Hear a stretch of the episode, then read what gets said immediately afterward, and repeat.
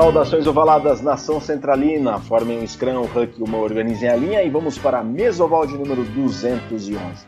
Eu sou Virgílio Neto, o Virga, e desta vez a mesoval é super especial. A gente resgata, na verdade, uma entrevista de 5 anos com o Veríssimo e o Segala, que contam a história da primeira equipe de rugby do interior do Brasil, a equipe da Faculdade de Engenharia de Bauru.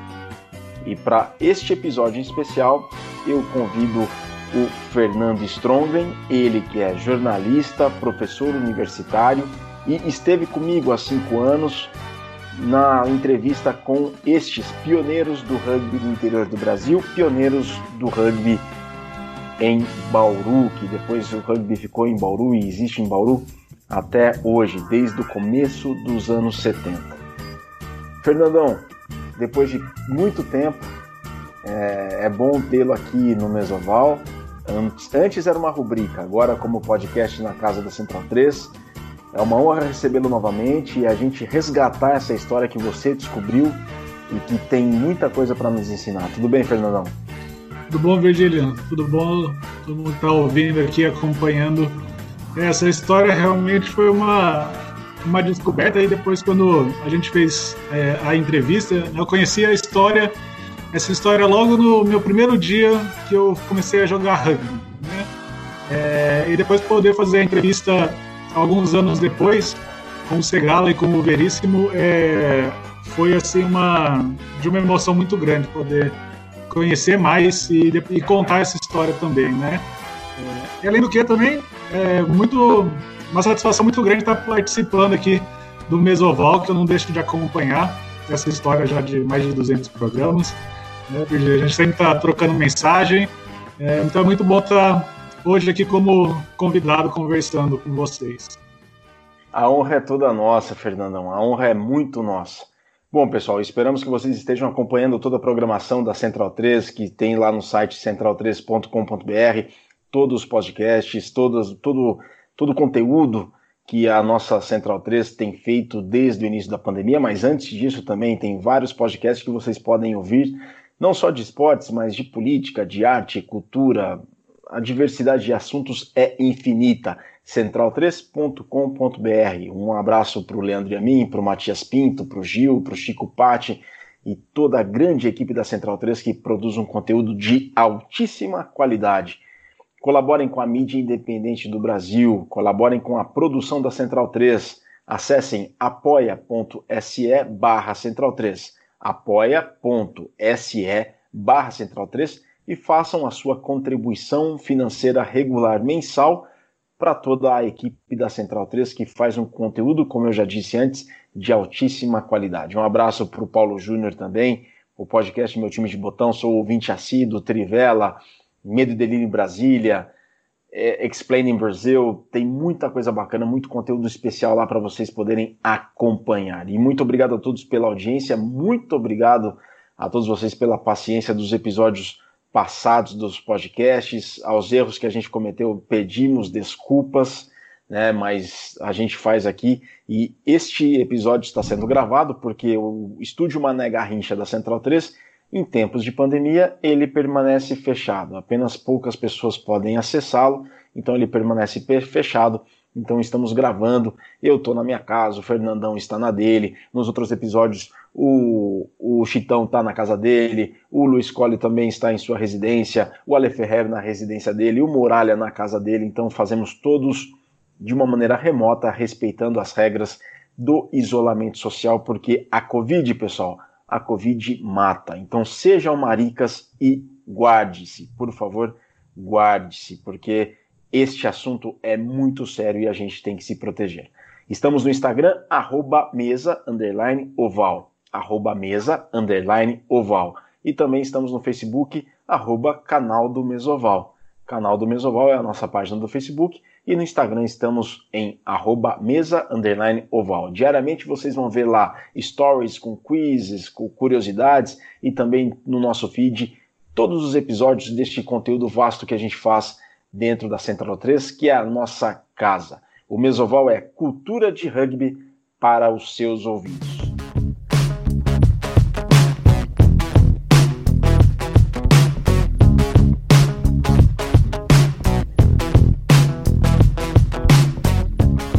Fernando Strongren, meu querido grande amigo, é, você começou no rugby quando? Você soube dessa história da equipe da Faculdade de Engenharia de Bauru, de 1972, que montaram uma equipe de rugby.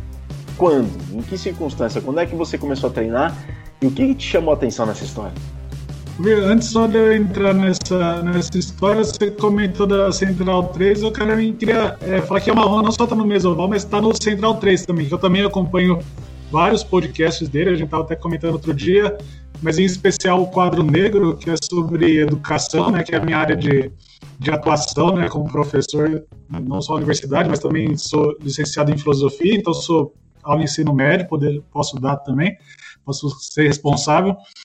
É, e o quadro negro, inclusive, está comentando sobre, eles comentaram sobre a história da Central 3, do pessoal, e, e é uma honra realmente estar aqui no, num canal alternativo, no meio alternativo que produz tanto conteúdo de qualidade, né? Então, eu queria agradecer também o, o espaço e lembrar dessa importância da gente financiar esses meios de comunicação que abrem tanto espaço para um discurso além do, do tradicional, né? É, mas quanto à minha história com o rugby, ela começou em 2010. É, eu morava, na época, eu estudava em Marília, que é aqui perto de Bauru, é cerca de 100 quilômetros de Bauru. E aquele ano eu tinha ficado sem local para. Desculpa, 2010 não, é 2008. Aquele ano eu tinha ficado sem lugar para morar em Marília, eu já estava entrando no meu terceiro ano em, em Marília. Por situações, eu acabei não tendo nenhuma, nenhum apartamento, nenhuma república para morar por lá. Acabei vindo para Bauru e até me, me estabelecer em Marília, só que eu acabei arrumando um emprego aqui em Bauru. E por volta da metade do primeiro semestre, é, saiu uma matéria no Jornal da Cidade sobre um grupo é, que se reunia no Parque Vitória Régia, que é um parque bem central aqui em Bauru, de noite, de madrugada quase, para jogar rugby. E contando as histórias, explicando, né, aquelas matérias é, bem introdutórias, assim, básicas, explicando os valores do rugby, comentando, é, falando um pouco do esporte, explicando as regras. É uma matéria que saiu, se não me engano, no domingo, é, com a página interna do caderno de esportes, né, ainda o, o formato grande do jornal, então, né, um trabalho bonito com várias fotos. Aquilo me chamou a atenção e me chamou a atenção o aspecto coletivo, né, é, eu sou uma pessoa alta, tenho cerca de um pouco mais de 1,90m, 1,90m mais ou menos. Então sempre fui levado a jogar basquete aqui, aqui em Bauru, né? Tem uma tradição de basquete é, antiga também. Joguei na adolescência, mas nunca me atraiu. Nunca foi uma coisa que eu me apaixonei 100%. E, o, e quando veio aquela... Quando eu li sobre o rugby, os valores de coletividade, de companheirismo, é, eu falei, vou conhecer isso daí, ainda mais uma coisa diferente. Eu, eu gosto dessas coisas pouco tradicionais. Eu fui lá para conhecer, né? no começo foi, fomos eu e meu irmão. Meu irmão também treinou algumas semanas, mas ele acabou parando e eu fiquei. Né? É, e essa matéria do jornal, eu lembro bem, atraiu não só novos atletas, né, novos jogadores, mas também teve o veio o treinador, o Juan, ele, era um, ele é argentino, acho que ele mora aqui em Bauru, ainda não tenho certeza, mas outro dia eu, tive, eu cruzei com ele na rua. É, ele jogou na Argentina, em Rosário, se eu não me engano. O irmão dele também foi um jogador, chegou para a Itália. A família toda, né, de, é, ligado ao rugby ali do norte da Argentina, né. E ele apareceu também para oferecer treino, ajudar, oferecer assessor, né, o conhecimento dele, por conta de trabalho, ele não, pode, não podia estar sempre nos treinos que eram realizados tinha dois treinos, um, no... um acho que 8 horas, e o outro começava às 10 ou 11 horas da noite. É, e também apareceu o Segala. Na verdade, não apareceu o Segala. O, o Carlo, que era o treinador na época, é, o pai dele então, conhecia o Segala o, o, o Segala. Carlo Crivelli, né? O, Car... o Carlo, Carlo Crivelli. Crivelli. Grande é. Carlo. Um abraço para o Carlo. É, um abraço, deve estar ouvindo com certeza. O, o pai dele, o Segala, comentou com, com o pai do Carlos que tinha jogado, que tinha uma, uma camisa ainda, e umas semanas depois ele apareceu, o Segala apareceu no treino com outro ex-atleta, que eu não vou lembrar o nome, é, levando esse uniforme. Né? É, a gente ver, a gente conversou, contou, contou as histórias. Então foi a partir dessa matéria publicada pelo Jornal da Cidade que, que a gente ficou sabendo dessa história que estava, de certo modo, perdida, porque o time já tinha alguns bons anos é, aqui em Bauru e o time ligado ao Unesp, o Javalis era um time que muitos universitários da Unesp, né, que era o que veio ser o que era a FEB, né, é, e a gente não, não sabia dessa história. E foi essa, essa matéria do jornal que permitiu renascer e reaparecer essa, essa história, eu ter esse primeiro contato, né? Que espetacular, muito bom, muito boa essa história. Bom, e o Javalis, ele é dos meados dos anos 2000, né, Fernandão? Ou ele é mais ele é ele é anterior a esse período? Ele nasceu no começo dos anos 2000, na verdade, não foi? É, eu estava conversando hoje com o pessoal do, do Chupacabras, que é o time atual. Na verdade, eu estava no grupo né, do, é, do time. Eu perguntei para me atualizar sobre a, um pouco da história né, é, dos últimos anos do rugby aqui em Bauru. E o Ravi, que é um jogador bem antigo também, que está desde a época do Javalis, é, ele comentou, ele falou em 2002, que o time começou em 2002. Eu acho que foi por volta de 2001, 2002, mais ou menos, que o, que o time nasceu é, com, com o Rafa Galter e com o Marcos Alemão, que são ali de, de Ribeirão.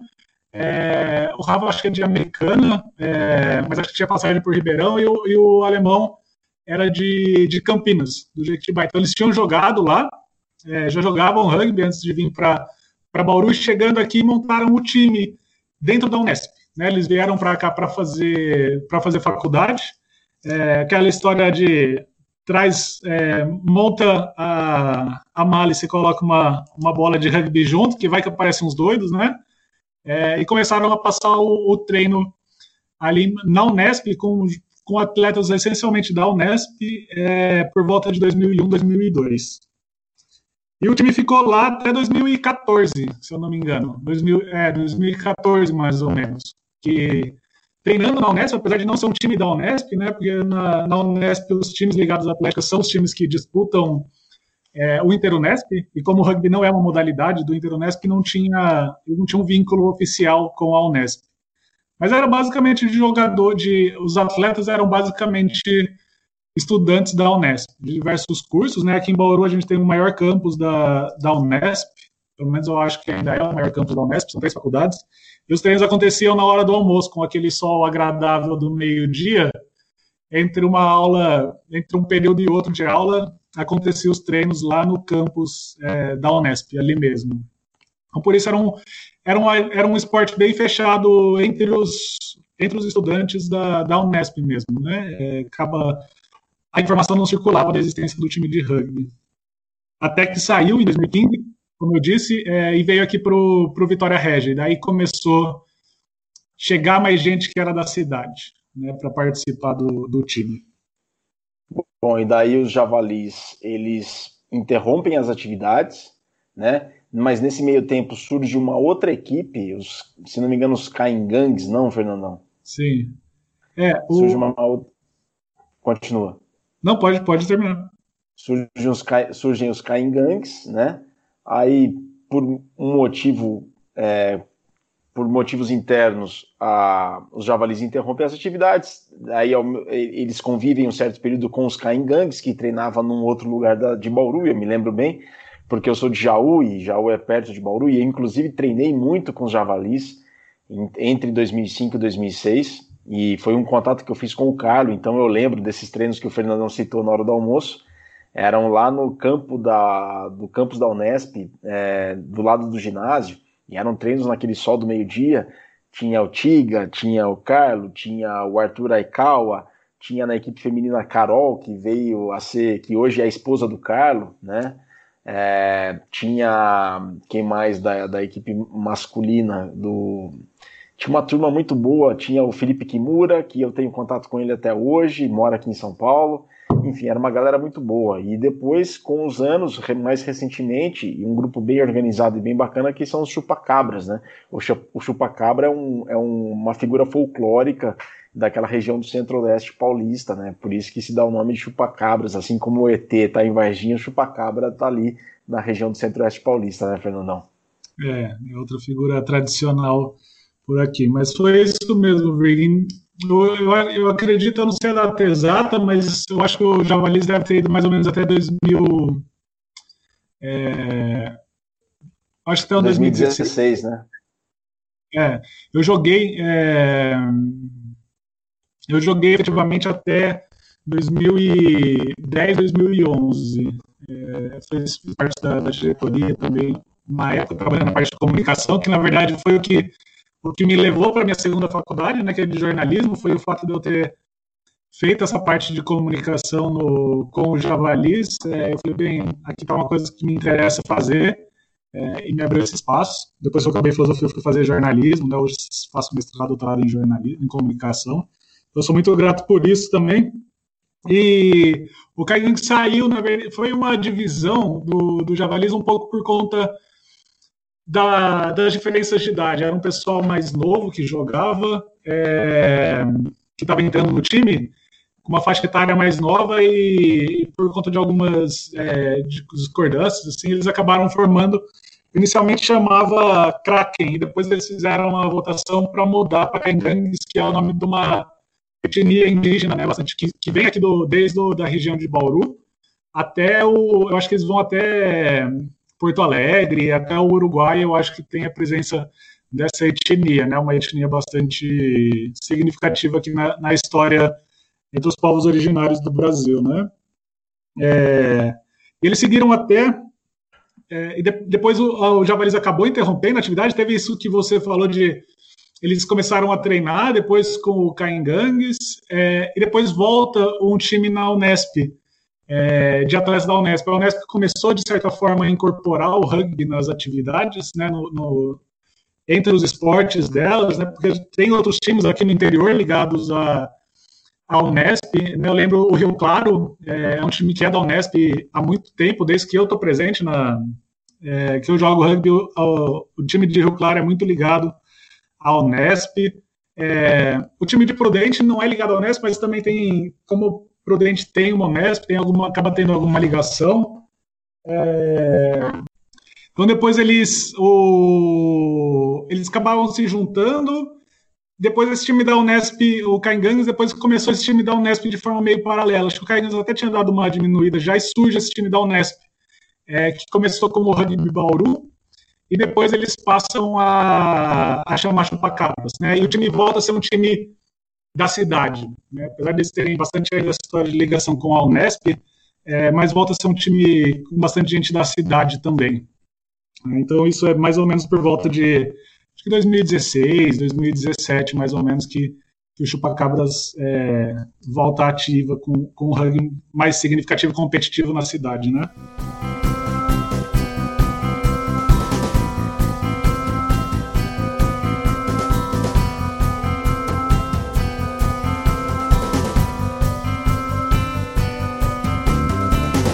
E além desse, é, tem o Kayamura também, que teve uma breve existência ali no começo de 2016 até 2019, que era um time feminino de rugby, né? Um time exclusivo feminino que, que surgiu por conta da, de algumas namoradas de jogadores do, do é, que montaram o time. Esse time é exclusivamente de mulheres, né? Foi a, a Bárbara, a Ana e a Thaís que fundaram esse time que durou cerca de dois anos e meio, mais ou menos. É um time só de, de mulheres aqui em Bauru. Tinha, a gente teve time feminino, teve feminino do, do Javalis, é, mas esse, o é, Caia Muras foi exclusivo de, foi um time realmente exclusivo de feminino aqui. Bom, em meio ao barulho de fundo que acontece aqui perto de casa, Fernandão, que é uma obra que demanda engenharia, claro. E aquela equipe de rugby que nasceu em Bauru no início dos anos 70, ela vem da Faculdade de Engenharia de Bauru. Fernandão, qual é a importância da FEB, que hoje é parte da Unesp, para o município de Bauru? É bem, aqui a Bauru, né, para quem não, não conhece, fica bem no centro-oeste do, do estado. Tem vários bauruenses que, inclusive, têm orgulho de falar que já planejou é, mudar a capital para cá, a capital administrativa do estado para cá, por conta da, da, localização, né? E Bauru é uma cidade que nasceu por conta da, da ferrovia. É, e a ferro, aqui a gente tem um entroncamento ferroviário que liga o país todo, são três ferrovias que passam por, por Bauru, e foi isso que desenvolveu a cidade até os anos 50. Né? A cidade dependia da. A economia girava em torno da, da ferrovia, era uma cidade grande já, mas é, dependia a economia basicamente da ferrovia. E nos anos 50, ali, um período de privatizações e de, de, de, se investir na malha rodoviária e, e abandonar a malha ferroviária, Paulo começou a sofrer economicamente, né, com, com perca de, de renda. É, e nos anos, no final dos anos 60, no final dos anos 70, o município funda é, a Fundação Educacional de Bauru. Era uma universidade municipal, é, assim como tem outras aqui. Em Marília também tem a, a Faculdade de Medicina é municipal, em Catanduva também tem uma de Medicina. É, então, era uma faculdade municipal de engenharia. Né? É, isso atraiu é, um grande de fora, né, de, uma, de jovens de, de fora. Um deles foi o, o, meu pai, que veio, né, minha mãe, minha família da minha mãe é de Bauru, é daqui da região, mas minha mãe já nasceu aqui, mas meu pai mesmo é um desses que veio justamente nos anos 70 para fazer faculdade aqui, né, como tantos outros. Eram vários cursos, era uma faculdade é, de qualidade, com, eu acredito que um preço acessível na época. É, isso reativou a economia da, da cidade. Né? É, uma cidade que estava parada, estava sofrendo, uma cidade que dependia muito do comércio, já não tinha mais a entrada de dinheiro é, externo, né, que a ferrovia trazia, e esses estudantes acabaram trazendo esse dinheiro de volta, né, é, investindo, como acontece hoje em qualquer cidade pequena, é, de médio pequeno porte, que vai ter uma universidade grande, é, vem muito dinheiro dos universitários. Né? Aqui a gente estava tendo agora, por conta da pandemia, uma discussão muito grande sobre as aulas remotas impactando na economia de Bauru, né? uma cidade de quase 400, de cerca de 400 mil habitantes, ainda sofre é, economicamente com essa relação dos estudantes, né, das pessoas que vêm de fora, né? É, o impacto disso. Então, a, a, a FEB, na época, foi muito importante para isso, para trazer essas pessoas de fora, injetar um dinheiro novo na cidade, né? É, e, e, a cidade voltou a se desenvolver a partir disso. Não só esse dinheiro que vinha, é, mas também por conta dos profissionais que ficavam na cidade. Então, os, os estudantes, né, engenheiros e engenheiras se formavam aqui, depois começa a fundar cursos de psicologia e educação, eu acho pedagogia ainda na época da, da fundação, é, antes de ser incorporada para a Unesp, que acho que a incorporação é nos anos 80. É, então, essas pessoas chegam e vão ficando também em Bauru, né? se estabelecem por aqui, começam a trabalhar e acaba desenvolvendo a, a cidade em outros, em outros aspectos. Né? É, economicamente, daí, desenvolvimento de mais indústrias, né? É, todo esse tipo de, de ação que vem em decorrência de, uma, de um público qualificado é, com nível universitário, né, que, que, passa a investir. Então a FEB é, é fundamental é, e depois a Unesp continua sendo fundamental para a economia de Bauru. É, é algo bastante, é, algo importante. Apesar de não deixar de ter aqueles velhos conflitos de morador. Hoje em Bauru não tem mais, então não é mais tão significativo. Ah, hoje é significativo de novo. É, mas até uns anos atrás, é, a presença do estudante universitário aqui já não era um objeto de tanto ressentimento. Né? Agora, faz alguns anos, a gente tem sofrido um problema com políticos querendo proibir festas universitárias. Né? É, conseguiram proibir, acho que já faz dois, três anos que Bauru tem uma festa, uma lei que proíbe qualquer tipo de festa universitária, ignorando que essa parte da atividade é, é importante também para a economia da cidade, inclusive. Né? Mas é, essas são outras disputas que acontecem por aqui. Bauru ainda continua, então, dependendo da, muito da economia que vem da Unesp e, e, a relação social e econômica é bastante importante. A Unesp realmente faz parte de Bauru e, e tem que ter orgulho disso não só da Unesp, das outras universidades também, né? Bauru é uma cidade com muita. Acho que a última vez que eu vi, alguns anos atrás, eram sete universidades. Tem a USP aqui também, é... e depois tem mais, acho que, cinco universidades particulares com campus aqui em Bauru. Né? Então, essa vida universitária é uma vida que marca a cidade de Bauru. Inclusive, está muito ligada com a história do, do, do time de rugby, né? Como a gente vai, vai ver na entrevista, vai comentar um pouco mais também.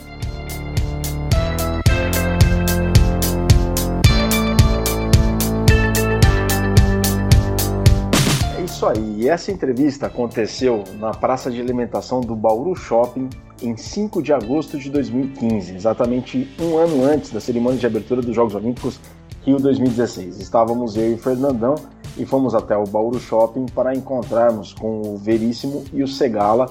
Então, logo mais a gente vai colocar a entrevista para rodar. Vocês vão perceber aquele ruído de fundo de pessoas se movimentando, justamente porque estávamos em uma praça de alimentação. E foi uma entrevista bastante especial, porque eram dois. São duas grandes figuras da, do esporte em Bauru, pioneiros do rugby, é, depois construíram, constituíram suas vidas, famílias e possuem suas carreiras profissionais. Um deles, inclusive, envolveu-se ou envolve-se com a política, enfim. Mas é, o que é uma entrevista muito bacana que resgata muito da história, do contexto e a gente vai ouvir muita coisa bacana aí nos próximos minutos, né, Fernandão? Foi uma entrevista bem emocionante, né? É, sim, eu lembro, inclusive, que a gente saiu dessa, dessa entrevista e deu comentar que a minha vontade era de escrever um livro contando essa história, né? buscar mais, mais vozes além do, do Segala e do Veríssimo, é, para conhecer mais detalhes, e também não só do, do time de rugby aqui, mas que teve uma existência curta, né? Foram de 2000 e, de 2000, ó, de 72 até 74, se eu não me engano, mas que teve, tem muita história. 74. É, que a gente seria muito interessante contar, narrar em mais detalhe, ouvir outros lados, outras outras memórias, né, é, dessa história como se como se desenvolveu. Pois bem, então agora a gente vai voltar no tempo e vamos a 2015, quando o Mesoval era uma rubrica da, do Estação Rugby Clube, que era um programa da Rádio Estação Web, uma rádio web de Porto Alegre, no Rio Grande do Sul. Um grande abraço ao Paulo, ao, a Paula Cardoso, ao Rogério Barbosa. Eu sempre confundo, eu ia falar Paula Barbosa, Rogério Cardoso, mas é Paula Cardoso e Rogério Barbosa, que abriram as portas para o rugby nas, no, na web rádio e a gente fez um trabalho muito bacana. O Mesoval era uma rubrica do Estação Rugby Clube, o Fernandão participava com notícias do rugby de São Paulo, do rugby paulista, do rugby do interior de São Paulo mais especificamente, e o Mesoval era uma rubrica de entrevistas, né? E dentro dessas entrevistas a gente foi conversar com Veríssimo Barbeiro e o Segala, pioneiros do rugby no interior do Brasil, pioneiros do rugby no interior de São Paulo, a primeira equipe do interior do Brasil em 1972. Então, vamos voltar no tempo e ouvir o Mesoval de 2015 com Veríssimo Segala, da Faculdade de Engenharia de Bauru. Vamos ouvir. Mesa Oval.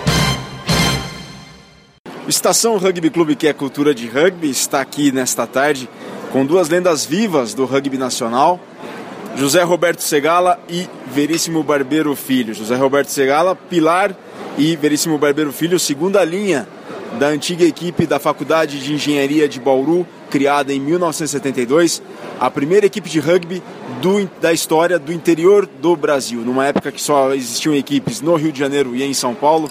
O time da Faculdade de Engenharia de Bauru foi o primeiro do interior do Brasil. Boa tarde, Fernando Strongen. Estamos com duas lendas vivas aqui do rugby nacional. Duas, duas, duas histórias assim em pessoa, por duas, é, que, que contam e como eles contam bem as histórias e como está muito guardado na mente deles, né?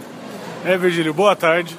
Realmente a gente está aqui conversando com eles. É história, uma história que a gente está tentando resgatar no Estação Rugby, Rugby, Rugby Clube, mostrar essa cultura do rugby e valorizar isso, uma história que não pode ser esquecida, né? Não, de maneira alguma. Começar pelo seu José Roberto Segala. Segala, boa tarde, é uma honra tê-lo aqui na mesa e a gente está conversando. Obrigado pelo tempo, obrigado pela entrevista. Quanta história, hein? Boa tarde, para nós é um prazer. Você exagerou nos chamando de lendas vivas, né? Mas nós estamos satisfeitos por estarmos vivos aqui, né? Realmente faz muito tempo, né? Mais de 40 anos essa nossa história, mas está fresca na nossa memória porque foi muito bem vivida. Foi um período fantástico da nossa vida. Né? E a minha participação no time de rugby de Bauru é uma participação diferente, porque o time era de alunos da faculdade de engenharia. Eles é quem montaram o time em 1972. Começaram inicialmente brincando, meia dúzia, foi aumentando, aquela coisa diferente, ninguém sabia o que era aquela bola, parecia um charuto, não conhecíamos as regras direito.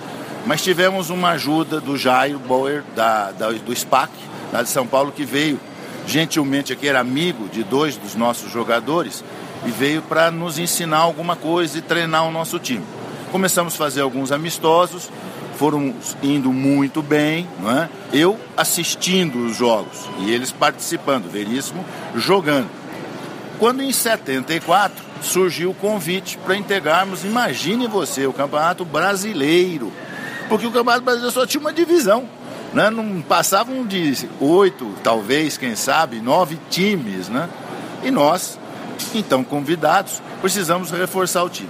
Aí é que por ter um tamanho maior e ser um, esportista, eh, fui chamado por eles para integrar o time, na condição de professor deles. Né? E foi uma participação realmente muito interessante, muito rica, que eu guardo na minha memória com muito prazer.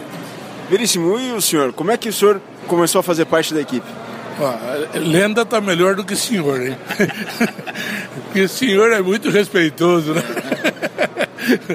Mas uh, realmente nós participávamos de uma turma de idealista onde nós tínhamos dois colegas que vieram de São Paulo estudar em Bauru, que eram o Zé Cláudio Linkiewicz e o Sherrington.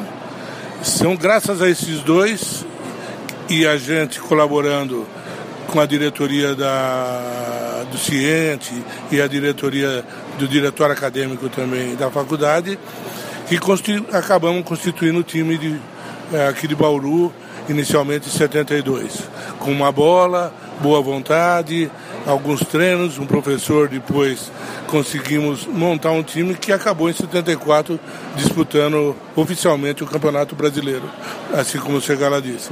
Mas para nós era motivo de, de orgulho a gente estar tá disputando, primeiro porque o nível cultural, social dos times que apresentavam, dos clubes que se apresentavam nesse é, até para fazer os treinos, para fazer os amistosos, era de alto nível. Então era muito bom essa integração com os outros times que existiam na época.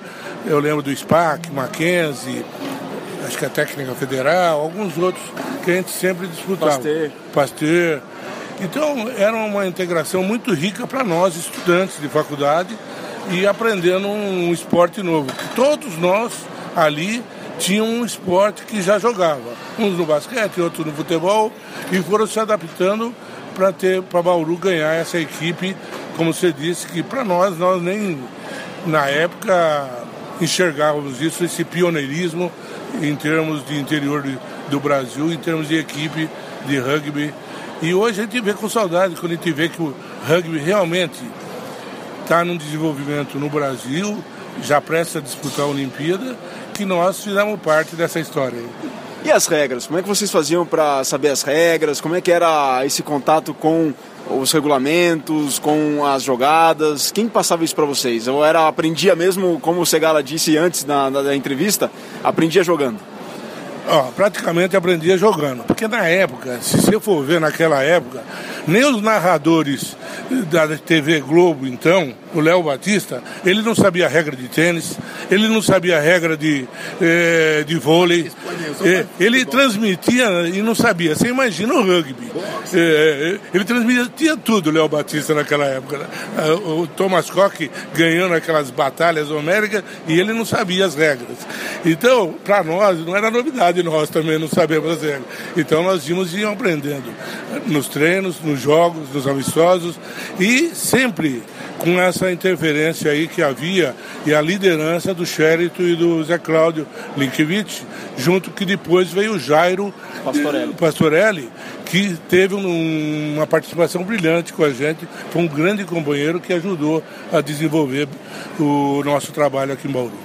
Chega lá, qual é a lembrança mais bacana que você tem do time da Faculdade de Engenharia, do time dos alunos da Faculdade de Engenharia entre 72 e 74? O que, que mais vem à lembrança quando você se recorda daqueles tempos? Olha, o, na verdade, o, o time nosso, principalmente quando fomos entrar no Campeonato Brasileiro, ele tinha uma característica que era muito marcante. Nós tínhamos especialistas, vamos chamar assim, em algumas posições.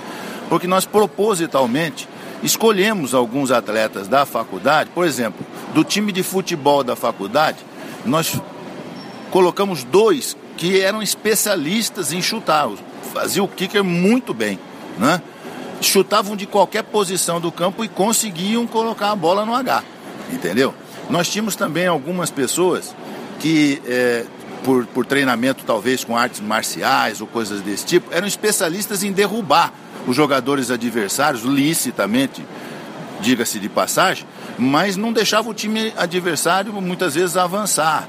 Então, com isso, a gente conseguia alguns bons resultados. A dificuldade nossa, você acabou de mencionar, era muitas vezes a ignorância das regras. Algumas vezes a gente cometia faltas ou sofria faltas que a gente não entendia nem porquê, né?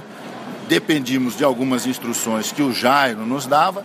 Havia um outro problema sério quando entramos no campeonato, que os árbitros só falavam inglês, né? então havia uma dificuldade de, inclusive, entender o, o que é que eles estavam falando, que tinham marcado, né? eram, eram algumas coisas que nos chamavam a atenção. Mas eu queria aproveitar e dar um destaque para você, em primeira mão para você também, né? É, divulgar aqui que eh, o nosso treinador físico, preparador físico da época, era o Nuno Cobra. O Nuno Cobra estava começando a sua vida como preparador físico aqui em Bauru, lecionando em grupos escolares e também na faculdade de odontologia. E quando o Nuno Cobra começou a ver os nossos primeiros jogos e viu que a gente ia disputar o campeonato, o Nuno se interessou e passou a dar treinamento físico. Mas era treinamento físico sem nenhuma é, especialidade para o rugby. Nós não tínhamos nenhum aparelho, não tínhamos absolutamente nada. Era treinar a gente em corrida, treinar a gente em algumas ações de força, né? Mas você viu aí, nós temos fotografias, então com o Nuno Cobra, que depois ficou famoso no Brasil inteiro como treinador do Ayrton Senna, como autor de livro, né? o Nuno começou conosco aqui em Bauru. Perfeitamente. Fernando, que também faz parte aqui da nossa mesa oval desta tarde, alguma pergunta para fazer para eles? Na verdade, eu queria saber de vocês, estava até comentando a questão, Segala, do preparação física. Hoje a gente vê jogos de rugby na internet desse período, né, de, de seleções internacionais que a gente tem acesso. E a regra é muito diferente do que é praticada hoje. Eu queria saber essa questão, se tinha muita... Como que vocês preparavam para lesão, principalmente porque então, eram todos atletas, se ocorria... Como que vocês conviviam com essa, com essa questão? Se chegava a ter algum tipo de de acidente de. O pessoal na época era um pessoal. O nosso grupo era um grupo muito preparado fisicamente através de outros esportes. Ele era muito preparado.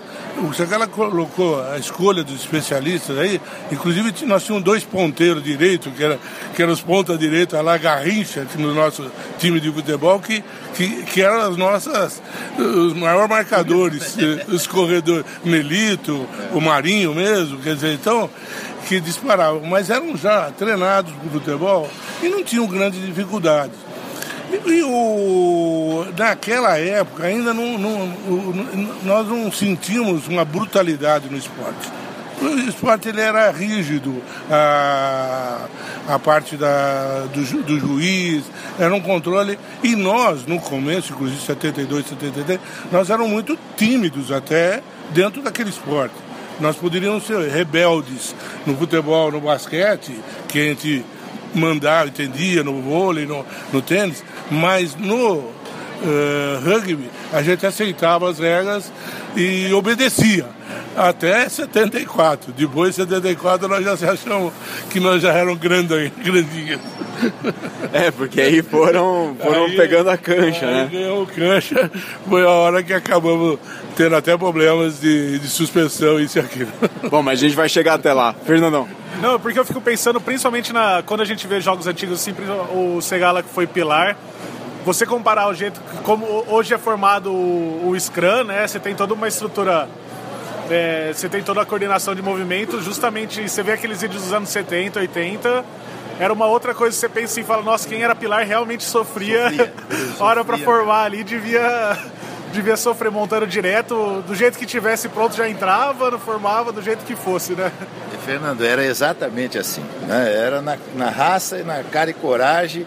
E a única coisa que nós tínhamos, você está vendo aqui na sua frente um exemplar da camisa que nós possuímos na época, o máximo que nós conseguimos foi botar um pouquinho de acolchoado no ombro. Era o máximo que a gente tinha de proteção. Né? Mas felizmente, o Veríssimo falou, havia uma certa um certo respeito, né? De, de não. De não Questionar. É, é não, não, não, não, não, entrar com maldade, né? Não fazer as coisas com espírito de agressão e tal. Então, você saía dolorido, mas não saía machucado. Você, você saía realmente é, é, acabado, né? Mas não saía machucado, não. Era um tempo bom. Bom, é, 72, Bauru vivia o crescimento da cidade, o surgimento da faculdade de engenharia, todo o movimento acadêmico em torno é, da, da, chegada de novos estudantes. Bauru progrediu muito com a chegada de vocês, eram eles falavam aqui antes da entrevista, 240 alunos por ano novos e todos, muitos ficaram depois de formados aqui em Bauru e fizeram parte do progresso da cidade aqui. Falando em termos de cidade, da comunidade local, dos bauruenses, como que a cidade abraçou a equipe de rugby Segala? Então, a cidade recebeu muito bem. Primeiro porque é, a engenharia tinha uma enorme respeitabilidade na cidade de Bauru, porque havia muito dinamismo. Os estudantes de engenharia promoviam shows enormes aqui na cidade de Bauru, para a cidade toda. Traziam os cantores famosos da época, Roberto Carlos, Elasmo Carlos, é, Elis Regina, Simonal. Eram shows enormes. A primeira boate estudantil que a gente tem notícia de ter existido foi aqui em Bauru, também nessa época. Então havia uma participação de vida noturna da cidade junto com os estudantes, além do que, evidentemente, para as mocinhas da cidade de Bauru, não é? os estudantes de engenharia eram ótimos partidos. Então, é, a gente era muito bem visto pela sociedade local, porque as mães também sabiam que está, suas filhas estavam em boas companhias quando saíam com os rapazes da engenharia. A imprensa local dava cobertura, todos os nossos jogos foram reportados no jornal local. E nós, naquela época na faculdade, também de uma forma pioneira, fomos uma das primeiras faculdades a ter um circuito interno de televisão. Então, todos os nossos jogos eram filmados e depois nós assistíamos os jogos coletivamente, quando a gente se reunia, após os jogos, inclusive com o time adversário. Então havia uma confraternização muito grande. Você viu algumas fotografias, a cidade prestigiava, muito embora não entendesse nada, né? mas a cidade apreciava aquela, aquela disputa, mesmo nos amistosos, a, o nosso campo de futebol que era onde a gente jogava, a gente amarrava dois eucaliptos na trave de futebol, evidentemente, para formar o H, né? Ali é que é, a cidade comparecia. Portanto, houve muito prestígio para nós na época por estarmos integrando o time de rugby em Bauru.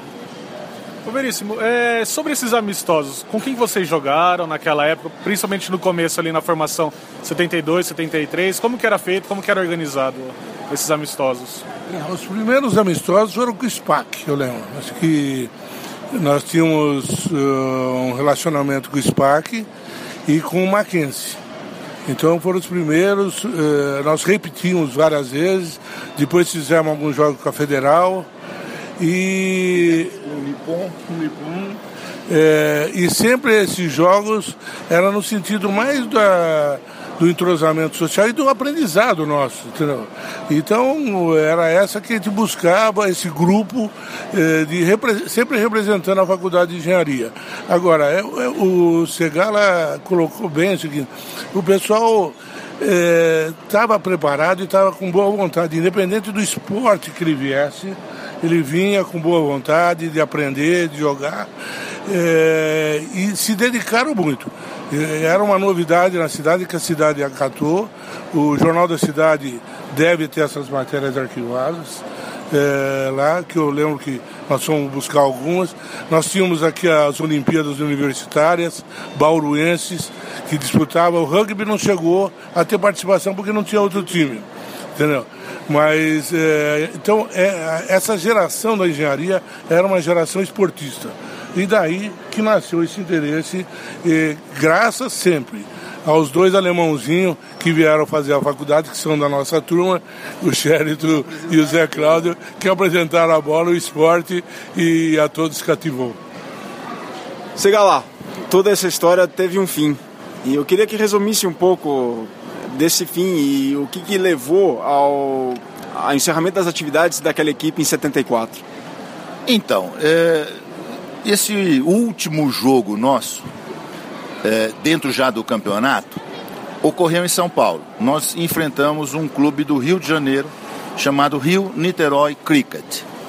Como nós tínhamos que ir ao Rio de Janeiro na primeira etapa, na primeira fase dos jogos, e na segunda, no retorno, eles teriam que vir a Bauru, e a distância era muito grande, houve um, um acordo para que os dois jogos fossem realizados em São Paulo.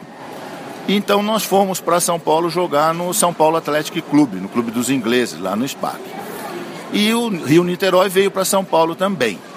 Só que o clube deles era um clube formado por gente mais é, de idade, eram engenheiros, eram técnicos, eram pessoas é, ligadas a empresas e quase todos eles estrangeiros. É? E vieram com as suas respectivas famílias, inclusive. Quer dizer, foi uma, uma, uma, uma oportunidade interessante. Só que aconteceu o seguinte: ele já era um clube tradicional, já era um clube que, por estar muito tempo, teoricamente teria que massacrar um time de garotos que estava começando, só que isso não ocorreu. De repente, nós começamos a enfrentar eles de igual para igual. Atravessamos todo o primeiro tempo com 0 a 0 eles não conseguiram fazer um try. E no segundo tempo, o jogo também já tinha transcorrido quase três quartos e estava 0 a 0 De repente, houve uma jogada desleal por parte deles enquanto nós estávamos no scrum. Eles acabaram, um deles acabou enfiando os dedos nos olhos do nosso principal jogador. E ao desfazer o scrum, o nosso jogador reagiu. Só que dentro do scrum o árbitro não viu nada, mas fora do scrum o árbitro viu a reação do nosso jogador. E aí expulsou o nosso jogador era o nosso principal jogador, um dos pilares junto comigo, chamado Adnan. E o Adnan ficou do lado de fora do, do jogo. E eh, o Adnan era de descendência canadense, falava muito bem inglês, o árbitro não falava uma única palavra de português. O jogo prosseguiu, e quando eles se aproximaram da nossa área num determinado momento, o árbitro apitou um, uma falta, digamos assim, que ninguém entendeu a razão dela. E ele dava justificativas em inglês, né? nós não entendíamos direito o que ele estava falando. Resultado, o Adnan, que falava muito bem inglês, entrou no campo para poder interpretar, traduzir para nós e tentar entender o que, que ele estava apitando.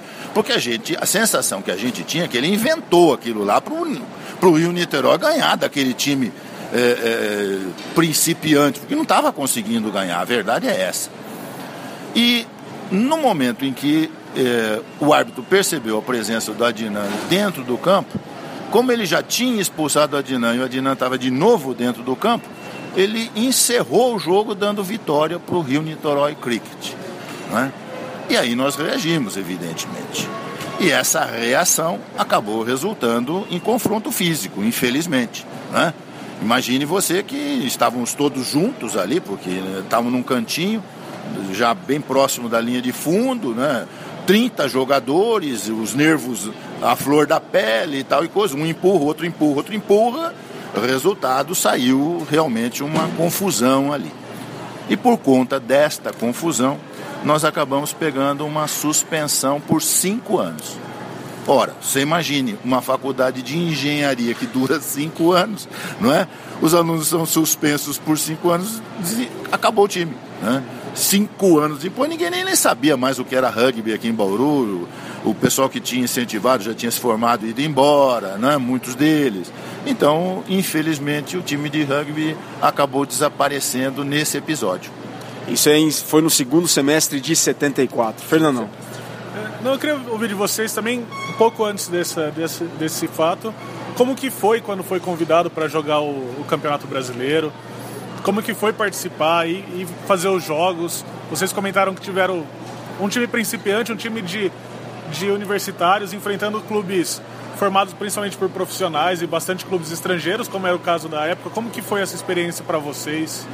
O Veríssimo já, já disse, e, disse muito bem, foi enriquecedora.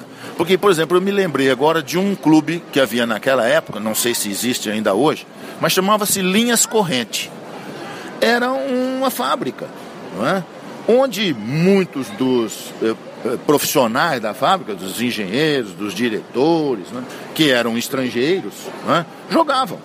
Então você veja, era um, um, um, o nosso time era um time ainda de estudantes de engenharia, alguns ainda recém-ingressados, enfrentando profissionais no sentido, não profissionais no sentido do rugby, mas profissionais no sentido de formados, né? pessoas já engenheiros, muitos deles, diretores de empresa. Para nós aquilo foi um período de, porque havia confraternização do, do, depois dos jogos, né? tanto antes quanto depois. Nós sempre nos reuníamos, nos confraternizávamos, né? E, e, e, e para nós então isso aí foi realmente muito interessante. Para o crescimento daqueles jovens, isso fez uma, uma diferença muito grande. Veríssimo, para finalizar, como é que é sentir hoje, ver e assistir esse crescimento do rugby do, no Brasil, que está tendo exponencial e muito grande? Como é que é ver esse crescimento hoje, sendo que vocês fazem parte dessa história e tudo isso começou há 40, um pouco mais de 40 anos? A gente fica muito feliz. Eu fiquei já muito feliz há um pouco tempo quando eu percebi que aqui em Bauru estava eh, desenvolvendo um grupo novo aí com os javalis, né? Então, eh, quando eu vi pelo jornal os jogos, eu até quis ir assistir, no, acabei não tendo condições de assistir aquele jogo por um compromisso particular. Mas é, e hora que você vê notícias, jornal, rádio, televisão, e vê aí que nós vamos ter o rugby na Olimpíada e com o Brasil participando, é motivo de orgulho, né? Porque a gente participou da história de, um, eh, de desenvolver esse esporte pelo interior e a gente, tanto Segala como eu, que tivemos oportunidade, inclusive aqui em Bauru, de termos sido eleitos vereadores, quer dizer, uma parte política nossa desenvolvida. É, a gente sempre lutou pelo desenvolvimento da cidade, pelos ideais da cidade, pelas coisas boas da cidade. E quando a gente co conseguiu colocar no mapa Bauru do rugby brasileiro, eu acho que é, é, é, muito bom, sem esquecer todos os nossos colegas que formaram esse grupo e que foram abnegados na época, eh, se prontificando a viajar, largar, rachando as viagens. Quer as dizer, despesas as despesas eram todas por conta nossa. Não tinha essa, não. Não tinha patrocinador, né? No máximo, isso, é, o diretório fazia a camisa, pagava lá um refrigerante. Quer dizer, não tinha essa. A gente jogava por amor, por vontade de realmente participar daquilo, de, desse momento lá. Então, a gente vê com orgulho. Eu me sinto orgulhoso de ter participado desse momento do início do rugby no, no Brasil e São Paulo. Perfeito. Bom, Quero muito agradecer a entrevista, pelos momentos compartilhados, por toda a história que vocês passaram para a gente e isso nos dá muito orgulho e vontade de seguir mais em frente a isso. Obrigado por tudo que vocês fizeram e fazem pelo rugby do Brasil com toda essa história. Segala, muito obrigado. O prazer foi nosso, a gente que agradece a oportunidade que você está nos dando. Você estava perguntando ao Veríssimo, eu estava pensando aqui. Tem uma coisa, por exemplo, que me dá muito prazer. Hoje, às vezes, acontece da gente estar num ambiente coletivo, né? e de repente no televisor aparece um jogo de rugby. E aí, normalmente, as pessoas que estão assistindo não sabem nada. E eu começo a dizer, ah, isso aí é um try, isso aí é um scrum, isso aí é... As pessoas olham para mim e falam, como é que você sabe? Você estudou isso? Não, eu joguei isso aí. Eu joguei isso aí, né? Então isso dá muito prazer. É uma coisa que, como disse o Veríssimo, dá muito orgulho para a gente. Veríssimo, muito obrigado. Obrigado a você, parabéns para vocês pela iniciativa aí de manter o site, de fazer essa divulgação, esse trabalho de vocês aí, de você, Fernando também colaborando aí, e vai em frente. Fernandão, obrigado, que história rica, né?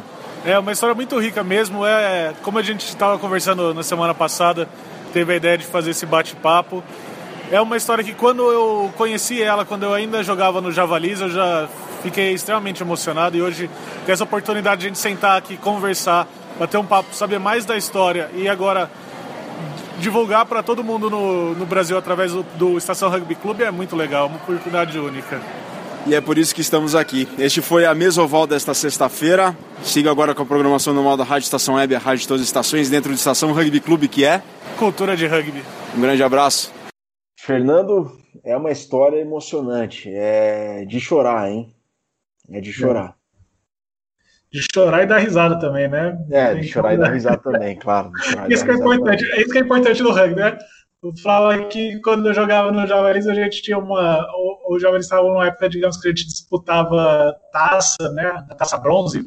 Tava, a gente tinha uma disputa grande com a Itália ali no, no Six Nations, né? Quem ficava com mais colher de pau, né?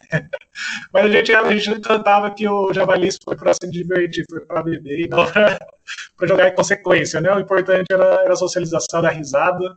É, lógico que competir também era a parte boa, né? Mas é, treinar, mas o importante do rugby, a grande lição é fazer essa amizade e a, o, o Segala manter contato ainda até hoje com, com o Segala, né, o Veríssimo e com os outros atletas, eles terem contato ainda assim, é, mostra como que essa, como que o rugby cria realmente famílias, né? É, que é algo que vai além da, da mera competitividade, da mera é, da mera disputa e da, da, mera busca pela vitória. É algo que, que fortalece o, os laços, assim. Não sei explicar a psicologia por trás disso. Aqui em Bauru mesmo tem vários atletas, ex-atletas que, que são da psicologia, poderiam talvez explicar, fazer uma psicologia do esporte, qual é a diferença, qual, aonde que vem essa relação. É, mas eu acho que essa é uma marca bem significativa para mim, essa, esse laço de, de fraternidade que se cria, né, de, de irmandade que se cria entre os atletas, mesmo aqueles que você nunca jogou, que você nunca conhece, é, mas só de você falar que, ah, joguei rugby, jogo rugby, já, já faz parte da família, né? É, eu acho que isso que é isso que é o que sempre me apaixonou no rugby. A entrevista do, do Segala com o Veríssimo mostra que é, 40 anos depois, esses laços que tinham se fundados lá por um breve período da existência do time, ainda permanecem, permanecem vivos, né? Permanecem muito vivos, Fernando, permanecem muito vivos. Bom, naquela altura, é... olha só como que as histórias eram engraçadas e quando as coisas tinham que acontecer, aconteciam, quem foi somando, quem foi se juntando, é... pessoas que depois é, fizeram uma trajetória muito grande profissional e ficaram conheci conhecidas por terem treinado outros atletas que conquistaram uma projeção mundial. É, é, muito bacana esse tipo de história, como as coisas se encontram ao longo da vida, como é que as coisas se encontram ao longo da história. É muito, é muito, é muito, é, é muito peculiar perceber essas particularidades e esses encaixes e essas surpresas que, as, que a vida vai mostrando para a gente e que acabam se tornando grandes histórias para serem relembradas depois de quase 50 anos, Fernando. Depois de quase 50 anos, né? Porque a gente está gravando em novembro de 2020, mas mais um ano e meio aí a gente está em 2022 e Sim. a engenharia, aquela equipe era de 72, né? Sim. E... É, eu disse 40 anos com relação à a, a, data da entrevista, né? Isso, exato. Exato. Hoje já passaram cinco anos, exato. Exato. É. Exatamente. Fernando, muito obrigado por ter descoberto essa história. Muito obrigado por ter resgatado o, o contato com, com eles, né? E a gente ter podido fazer essa entrevista. Essa oportunidade é única, essa oportunidade é de ouro e ela não podia ter sido desperdiçada e não podia deixar de ser compartilhada aqui nos microfones da Central 3. Foi simplesmente espetacular e, e, e é um tesouro contar com esse tipo de acervo, com esse tipo de documento, porque é algo que fica para a história. É, realmente é, é uma, uma felicidade participar disso, poder resgatar esse tipo de, de história. E você, como essa memória do rugby também, né? Como essa pessoa que conhece tantas. A gente está trazendo aqui do, do primeiro time do, do, interior, se eu não me engano, também é o primeiro time universitário, se não um dos primeiros universitários, né? A gente tinha os times de escolas, é, de colégios, mas eu acho que o universitário, se eu não me engano, era o primeiro, né? Também, ou um dos Não, eu, eu, acho, eu acho que não, já, já tinha a medicina, Fernandão. A medicina, a medicina já tinha? Então a medicina já tinha. Né? Porque depois aqui no interior eu lembro que se desenvolve também é, nos anos 70 nas universidades, né? Eu lembro que Piracicaba também é pouco depois, né? É, Piracicaba, Piracicaba da Exalc é 76. Piracicaba Exalc é, é 76. E depois a gente vai. O, o rugby foi florescendo também no interior e no, é, e no ambiente universitário, né? É, se tornaram se tornam duas grandes marcas também, né? Do rugby no do mundo, do mundo de modo geral no mundo, né? Também a presença do rugby na universidade é bastante importante. E aqui no interior eu, é, foi muito feliz recuperar essa história e, e poder registrar ela aqui no na época no, nos microfones do Estação Rugby Clube, né? Lá na, na rádio Estação Web e agora, é, trazendo aqui essa história para a Central 3 também, é, é, muito legal poder participar. Eu que agradeço o convite e a oportunidade de retomar essa, essa história e, trazer, e levar para mais gente conhecer ela, né? É verdade, Fernandão.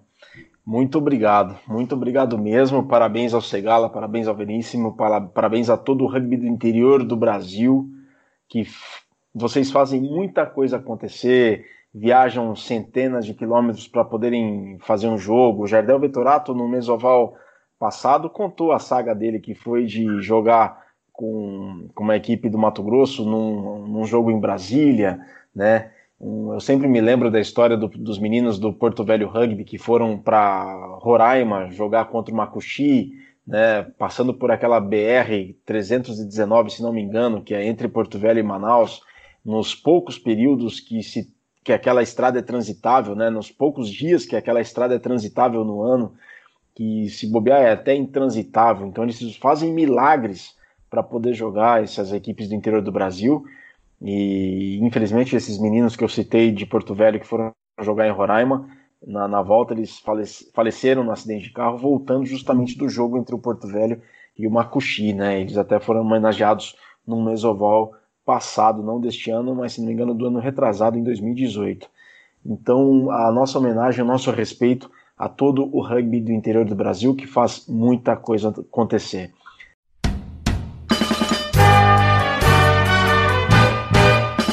Fernandão, a gente está na reta final aqui do Mesoval 211. Foi uma honra tremenda poder te reencontrar aqui, mesmo que virtualmente, e poder resgatar essa história que agora está no acervo do Mesoval no Central 3. Muito obrigado.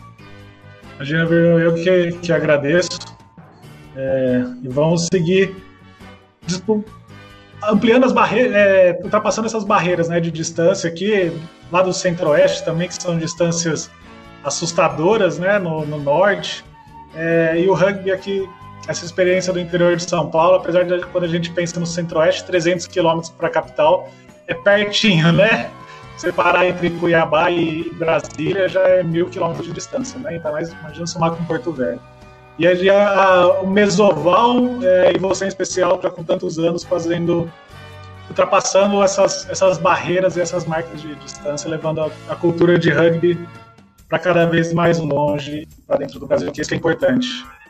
Bom, pessoal, muito obrigado aí a todos vocês que acompanharam o Veríssimo Segala nessa nesse resgate desta entrevista que aconteceu em 2015, contando essa história que é da primeira equipe de rugby do interior do Brasil, da Faculdade de Engenharia de Bauru, entre 72 e 74. Só para não se esquecer, só para a gente se lembrar, né? A gente está no Instagram, arroba mesa oval, também no Facebook, canal do meso, arroba canal do mesoval.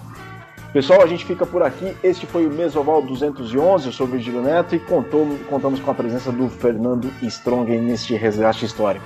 Esperamos que tenham gostado. Obrigado pela audiência, sobretudo pela paciência. Voltaremos numa próxima. Saudações ovaladas e um grande abraço.